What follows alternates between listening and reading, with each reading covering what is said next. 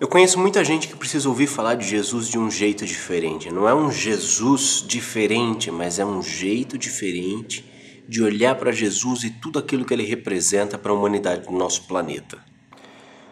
Ao repensar Jesus sobre os prismas da parapsicologia, da física quântica, das chamadas parapsicologia e física quântica, o que eu estou propondo nesse programa é que a gente lance um olhar que renove todos os a no, toda a nossa um olhar que renove a nossa percepção sobre os atos extraordinários que ele realizou e que ainda ecoam no tempo e espaço. Um dia ele nos ensinou a ver além dos limites da religião dogmática, da religião institucional.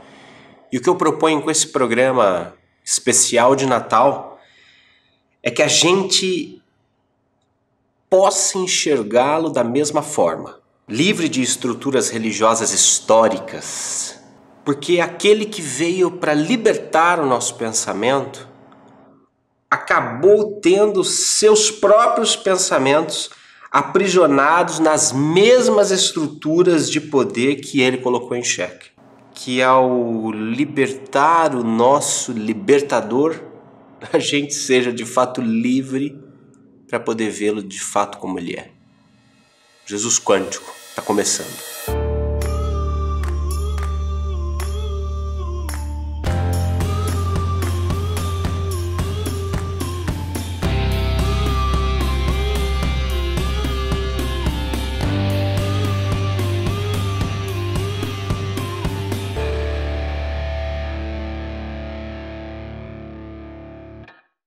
Eu vim de uma, de uma experiência, o começo da, da minha vida, a primeira partezinha da minha vida, eu vivi uma experiência muito intensa de catolicismo, que foi uma experiência muito boa. Essa experiência provavelmente ajudou a construir quem eu sou hoje, da mesma forma que as experiências que eu tenho hoje estão ajudando a construir aquilo que eu vou ser amanhã. Essas experiências é, místicas que eu pude ter dentro da Igreja Católica. Imagina, com 14, 15 anos, fui fazer meu primeiro retiro espiritual. Voltei absolutamente entusiasta da coisa. Com 15, 16 já estava em liderança de movimento de jovens, dava umas palestras assim para uns auditórios muito loucos assim que hoje eu falo, meu, como assim as pessoas deixavam um moleque de 16 anos falar para tanta gente? Eu tive essa primeira experiência com Jesus como Deus, o Filho de Deus, o Salvador, aquele que cura, que salva, que liberta. Era um Jesus, era um Jesus Deus, era um Jesus Filho de Deus.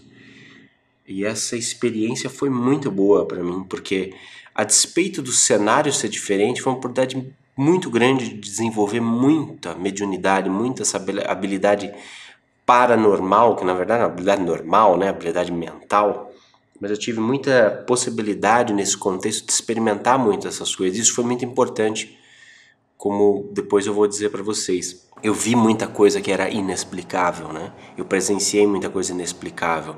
Até, obviamente, que o meu cérebro começou a esbarrar com uma estrutura dogmática dentro da Igreja Católica chamada obediência. Isso foi um problema, né? O conceito de obediência era e é tão imbecil. É, quanto isto. Se você tem um superior dentro dessa estrutura hierárquica, você faz aquilo que o seu supervisor manda, aquilo que o seu superior manda. Se aquilo que o teu superior estiver mandando você fazer estiver errado, você ainda assim obedece, porque você vai prestar contas a Deus sobre a sua obediência e ele vai prestar contas sobre a direção que ele te deu. Ora, para mim, esse contexto era completamente estúpido, porque afinal de contas, por que eu nasci com um cérebro se a minha função era seguir como uma ovelhinha? E eu já vi muita gente se lascando por causa desse conceito de obediência. E foi esse conceito que me tirou, ou que causou a minha, minha, meu afastamento muito doloroso da, da Igreja Católica e desse primeiro contexto de Jesus como Filho de Deus. Eu saí desse contexto, na oportunidade ainda vim para São Paulo isso foi meados de 2005. Vim para São Paulo naquele período comecei a atender uma, uma organização protestante muito grande, é, que era uma organização que, né, como dizem, arrolava igrejas Nessa fase eu já estava absolutamente desgostoso com o conceito de obediência. Essa fase foi terrível para mim porque eu experimentei uma coisa chamada ateísmo ou ceticismo. Eu me tornei completamente cético a despeito de todas aquelas profundas experiências místicas que o começo de, de jornada no catolicismo havia me proporcionado. Eu me tornei completamente cético. Por quê? Porque eu vi a safadeza e a ladroagem, o tráfico de influência e corrupção nos bastidores da fé. Sobretudo nos bastidores da fé cristã, mas que hoje percebo que está nos bastidores de qualquer coisa. Mas aquilo me chocou profundamente e me levou a questionar de fato Deus. E os dois caminhos que saíram na minha frente foi assim: uh, ou Deus é um estúpido incompetente, sádico, que está vendo essa safadeza corroer a igreja dele, que está vendo essa safadeza corroer os bastidores da fé e não está fazendo nada, ou seja, ou ele é um, um sádico, um incompetente, um péssimo administrador, ou ele não existe. Essas eram as minhas duas opções. E aí preferi achar que ele não existia, preferi caminhar para outro lado, tipo, fuck it all, foda-se. Liguei o botãozinho do foda-se, sabe o botãozinho do foda-se? Liguei o botãozinho do foda-se. Que foi uma tortura, gente. Foi uma tortura. Por quê? Por conta das experiências místicas, por conta que hoje podemos chamar de experiências mediúnicas ou experiências paranormais, que eu já tinha vivido lá atrás na minha experiência de catolicismo. Para mim era muito difícil dizer que ele não existia ou que ah, lá, lá, lá, se eu tinha visto as coisas extraordinárias como eu tinha visto.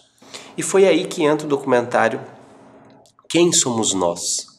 Na minha vida. What Blip, What the Blip We Know.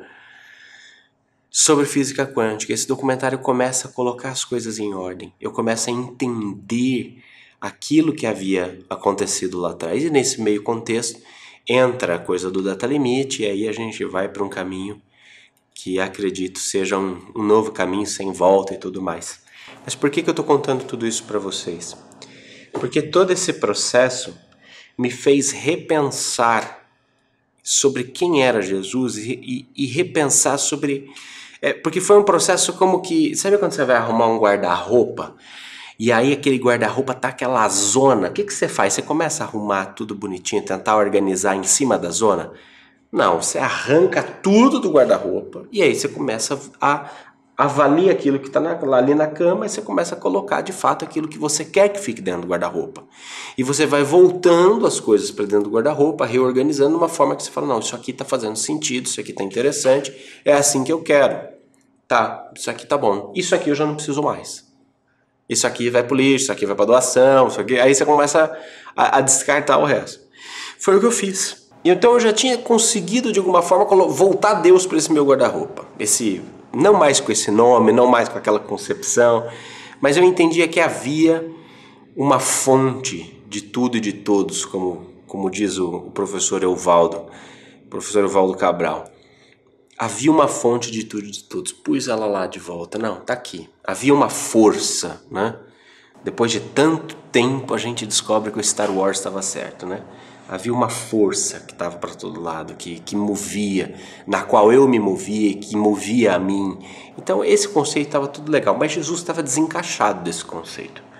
Jesus estava desencaixado desse conceito porque eu falava, não, essa, essa conversa não, de de filho de Deus, de Deus trino, isso é uma confusão, sempre foi uma zona, nunca entendi.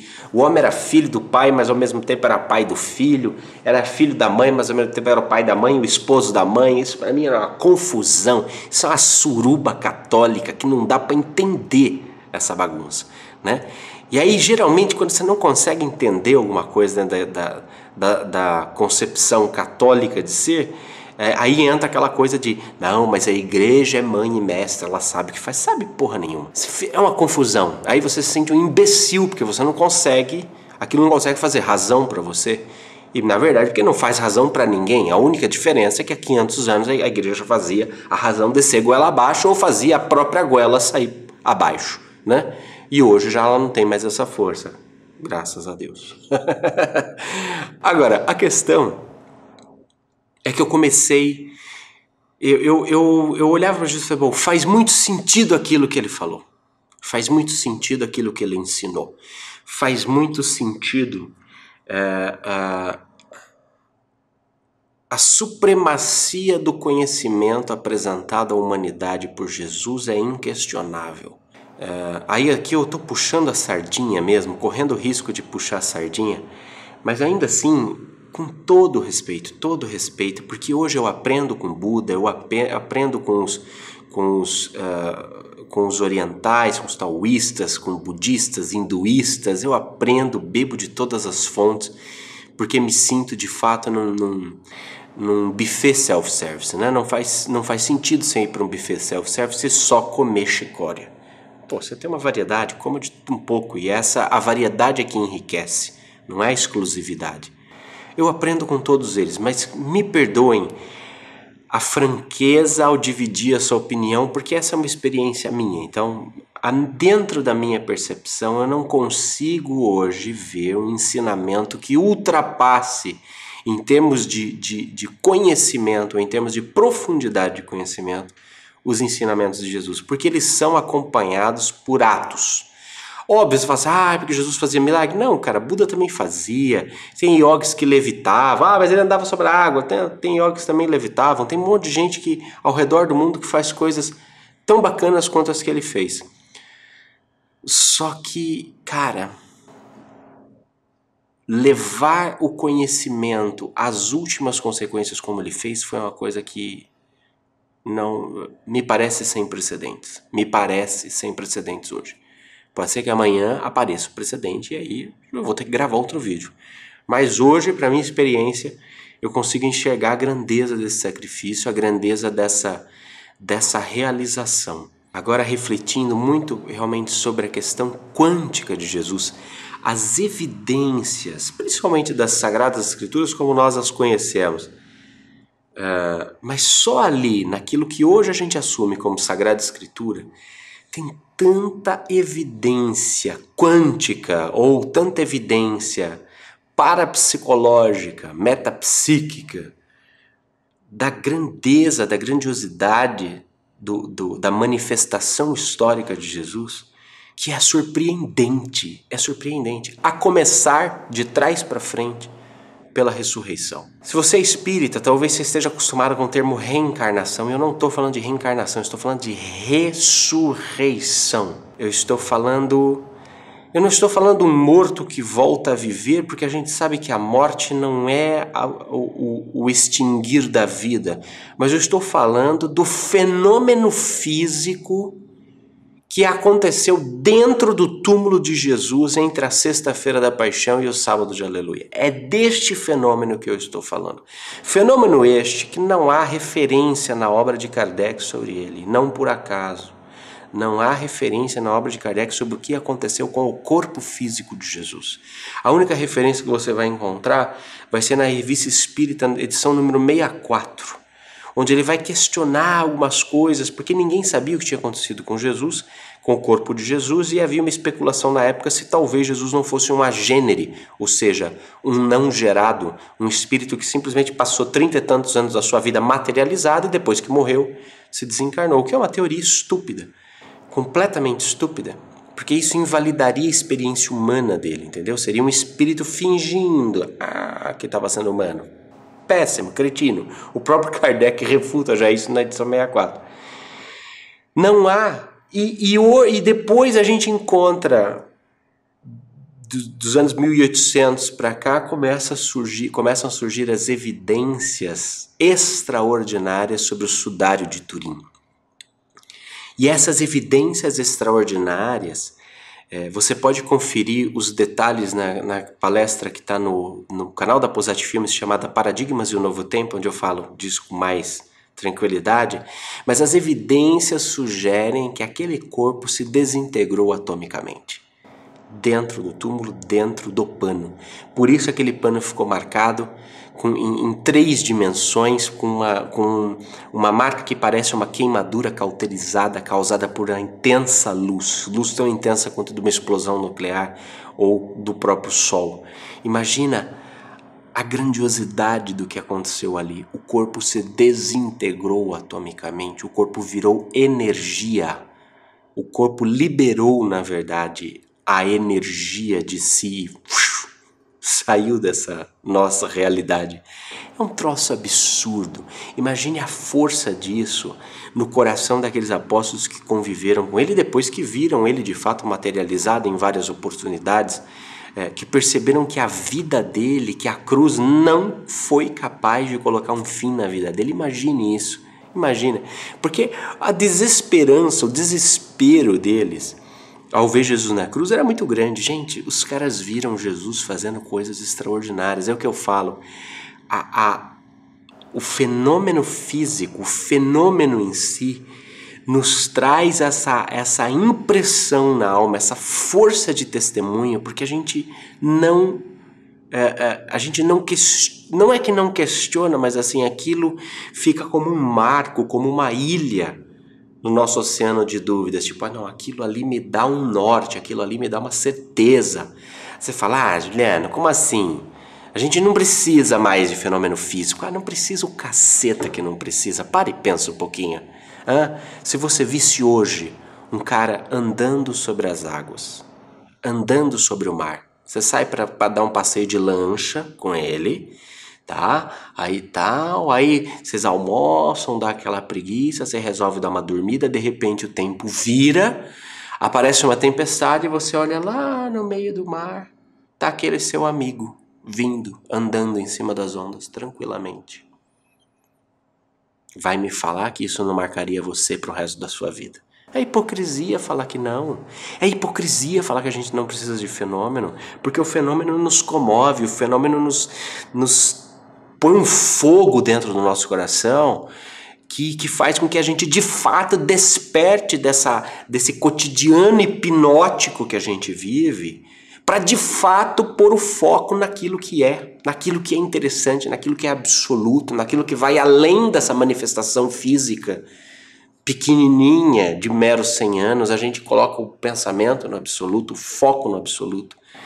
Vai me dizer que se você visse um cara devolvendo a visão para um cego, pela pura força da sua vontade da vontade dele, a pura mente desse espírito manifesta a, a, a, configuração da matéria. A mente desse espírito vai lá e plum, reconfigura a disposição dessa matéria e o cara volta a enxergar. A mente de um cara que chega para uma mulher num poço e sem que a mulher diga nada, ele sabe toda a vida dela. Ele sabe todos os maridos que ela teve, ela sabe do problema de adultério que ela vive hoje, que ela tá dormindo com outro, não sei o quê. E ainda assim, esse cara vai e pede para ela um pouco de água para beber. Vai me falar que isso não mudaria a sua vida? Claro que mudaria. Agora pensa no impacto de tudo isso chegando até a cruz e pum, o homem é morto. A gente achava que o homem ia ser rei e de repente o homem morre. O homem é colocado na cruz. O homem apanha feito um miserável. É humilhado feito um miserável. É torturado feito um miserável. Arrebentado feito um miserável e morre na cruz. O que, é que você ia pensar? De nada valeu tudo aquilo. De nada valeu tudo aquilo. Mas quando você percebe que o corpo desse cara sumiu, que existem evidências que você ainda nem sequer tinha ciência para compreender na época, porque nem hoje nós ainda temos ciência para compreender completamente aquilo que aconteceu com o corpo dele lá dentro. Mas ainda assim você vê evidências de que a vida e a continuidade da força e do exemplo dele continuam maiores. Putz, maravilhoso. Jesus hoje para mim ao, ao, ao tirá-lo desse patamar de Deus, eu, eu, eu o vejo hoje como de fato um caminho para o homem. Porque ele disse que ele era o caminho. Mas até aí, se ele fosse Deus, isso afastava um pouco, né? Porque no final das contas você sempre falava, é, tá, mas Jesus era Deus, né? Não. E se ele fosse de fato uma manifestação só humana? Aí você percebe todo o potencial que o ser humano tem. E esse para mim é o grande ministério de Jesus, esse para mim é o grande trabalho de Jesus. Esse para mim, essa para mim é a grande inspiração desse Jesus quântico, porque a demonstração de todas as habilidades parapsicológicas ao longo da vida de Jesus, que é uma demonstração plena, são extraordinárias. Jesus era clarividente, Jesus tinha pré-cognições, Jesus manifestava telecinesia, ou seja, a mente sobre a matéria. Jesus é, manifestava telepatia, Jesus às vezes se bilocava, era uma coisa louca. Todas as habilidades parapsicológicas são apresentadas em sua plenitude durante a manifestação histórica de Jesus. Todas as habilidades inerentes ao ser humano, todas as habilidades inerentes à mente humana, todas as habilidades inerentes a esse nosso corpo físico, todo o potencial que nós temos, Jesus mostrou como é. É como se isso aqui fosse um software, um programa de computador, e tivessem dois caras. Um cara não sabe usar nada, tipo eu com Photoshop, não sei usar nada, e tipo meu sócio Fábio com Photoshop. Fábio sabe usar tudo do Photoshop, tudo. Fábio é um mestre no Photoshop. O que ele faz com o Photoshop é extraordinário. O que eu faço com o Photoshop é absolutamente medíocre.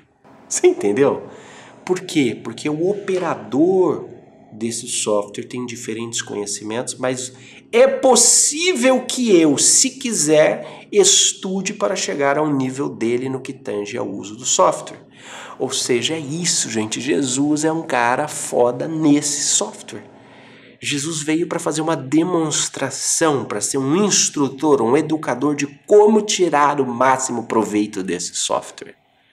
E à medida em que nós começamos a, desenvolver essas habilidades, a treinar, a buscar, a ir atrás, a renovar o nosso processo mental, a transformar os ciclos viciosos de pensamento em circuitos virtuosos de pensamento, nós começamos a experimentar isso, minha gente.